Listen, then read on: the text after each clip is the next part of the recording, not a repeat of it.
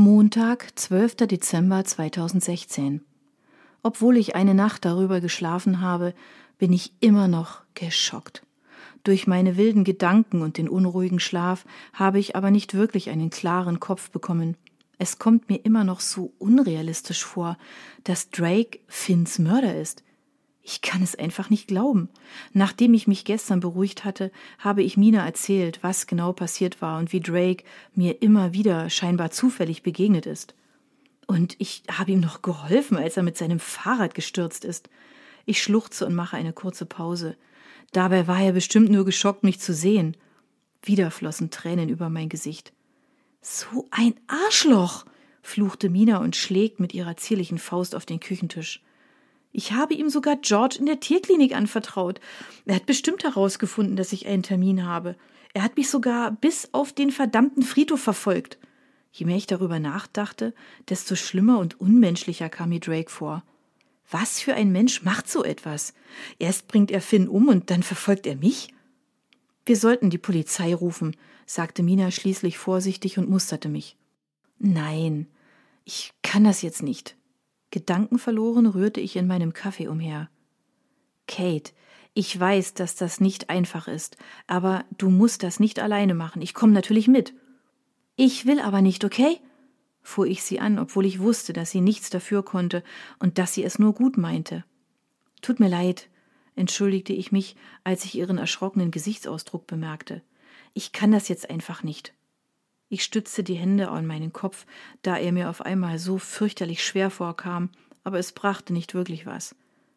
Okay, aber du solltest noch mal darüber nachdenken. Er ist immerhin schuld an Finns Unfall und er sollte dafür bestraft werden, findest du nicht? Doch, schon, aber was macht es für einen Unterschied? Das macht ihn auch nicht wieder lebendig, erwiderte ich Wieso sollte ich mir diesen Stress nochmal antun? Es war beim ersten Mal schon schlimm genug. Und jetzt soll das Ganze wieder von vorne losgehen? Ich weiß wirklich nicht, ob ich das noch einmal durchstehe. Mina gab so schnell nicht auf. Sie zeigte zwar mehr Verständnis, wollte aber trotzdem nicht nachgeben. Schließlich sah sie ein, dass sie an diesem Tag nicht mehr weiterkommen würde, und so ließen wir das Thema fürs Erste sein. Nachmittags waren wir meine Eltern besuchen, wobei ich Mina darum gebeten hatte, ihnen nichts von Drake zu erzählen. Obwohl sie sich gewaltig auf die Zunge beißen musste, sagte sie kein Wort, und dafür war ich ihr sehr dankbar. Ich wusste genau, wie schwer es ihr fiel, den Mund zu halten. Dafür redete sie einfach zu viel, und dann war sie in dieser Hinsicht auch noch anderer Meinung als ich. Bis auf die Tatsache, dass ich immer noch an den Vorfall mit Drake denken musste, verlief der Tag eigentlich ganz gut. Da Mina dabei war, stand sie im Mittelpunkt und Mom fragte sie über ihre Galerie aus, was mir mehr als gelegen kam. Ich wollte wirklich meine Ruhe haben, und zu meinem Glück habe ich diese auch erhalten. Zwischendurch ging es zwar auch um mich, aber es waren nur die üblichen Standardfragen, daher kam ich ganz gut damit zurecht. Und jetzt sitze ich tatsächlich in einer Galerie, die nicht mal zehn Minuten von meiner Wohnung entfernt liegt, und leiste Mina beim Malen Gesellschaft.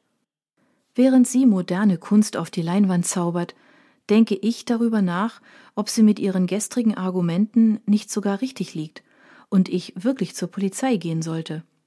Sicher, Drake sollte bestraft werden, aber was ändert das? Ich müsste Stunden bei der Polizei verbringen und würde verhört werden. Und was, wenn er es abstritt? Würde die Polizei mir überhaupt glauben? All das geht mir durch den Kopf, während Mina den weißen Leinwänden Leben einhaucht. Ab und zu unterhalten wir uns ein bisschen, aber die meiste Zeit sitze ich einfach nur da und schaue Mina zu, wie sie hochkonzentriert ihrer Arbeit nachgeht. Plötzlich klingelt mein Handy. Ich rechne schon damit, dass es wieder Mom ist, aber als ich auf das Display schaue, leuchtet ein Kontakt auf, von dem ich gedacht habe, dass ich ihn längst wieder gelöscht habe. Bevor ich abnehme, verlasse ich den Raum, um Mina nicht weiter zu stören, denn sie hat mir bereits beim ersten Klingelton einen bösen Blick zugeworfen. Was willst du, Ethan? frage ich, als ich in einem ruhigen Raum neben dem Atelier den Anruf entgegennehme. Kate, bitte leg nicht auf. Ich denke, wir müssen reden. Du hast ein völlig falsches Bild von mir. Ach ja, das glaube ich nicht. Und nichts in der Welt kann mich da umstimmen, stelle ich fest und will auflegen, aber Ethan ist wieder schneller. Kate, Bitte glaub mir, lass es mich wenigstens erklären. Also eins muss man ihm lassen, seine Überredungskünste hat er immer noch voll drauf. Kein Wunder, dass er für seine Firma so viele Kunden an Land zieht. Hör auf, mich anzurufen, sage ich und lege auf. Ich höre noch, wie er etwas erwidert, aber bevor ich weiter mit ihm diskutiere, beende ich das Gespräch. Ich wollte gerade mein Handy wegstecken, da klingelt es erneut. Wieder Ethan. Warum lässt er mich nicht einfach in Ruhe? Hör auf! schrei ich beinahe in das Telefon. Langsam habe ich keine Geduld mehr. Ich will nicht mit dir reden und ich will überhaupt nichts mehr mit dir zu tun haben. Am Ende der Leitung ist nichts als Stille. Ich habe schon fast geglaubt, Ethan hätte aufgelegt. Aber das hätte wohl wirklich keinen Sinn gehabt, so hartnäckig wie er ist. Kate, fängt er wieder an. Aber diesmal lässt er sich Zeit und scheint sich genau zu überlegen, was er als nächstes sagt. Wir waren doch Freunde. Ja, du sagst es. Waren. Wieder schweigt Ethan.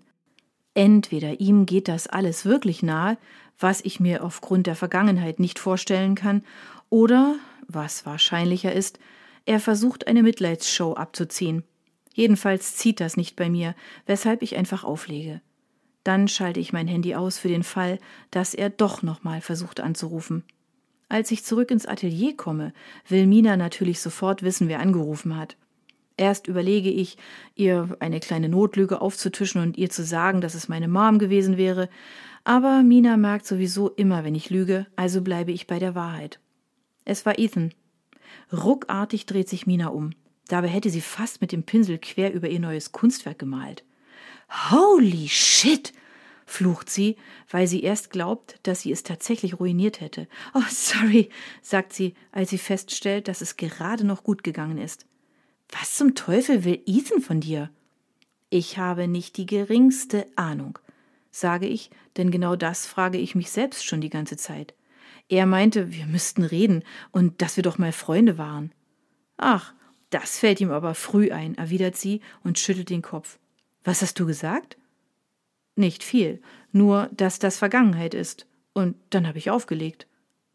Wow, Kate, das hätte ich dir gar nicht zugetraut. Glückwunsch, neckt sie, weil ich sonst einfach zu brav für so etwas bin.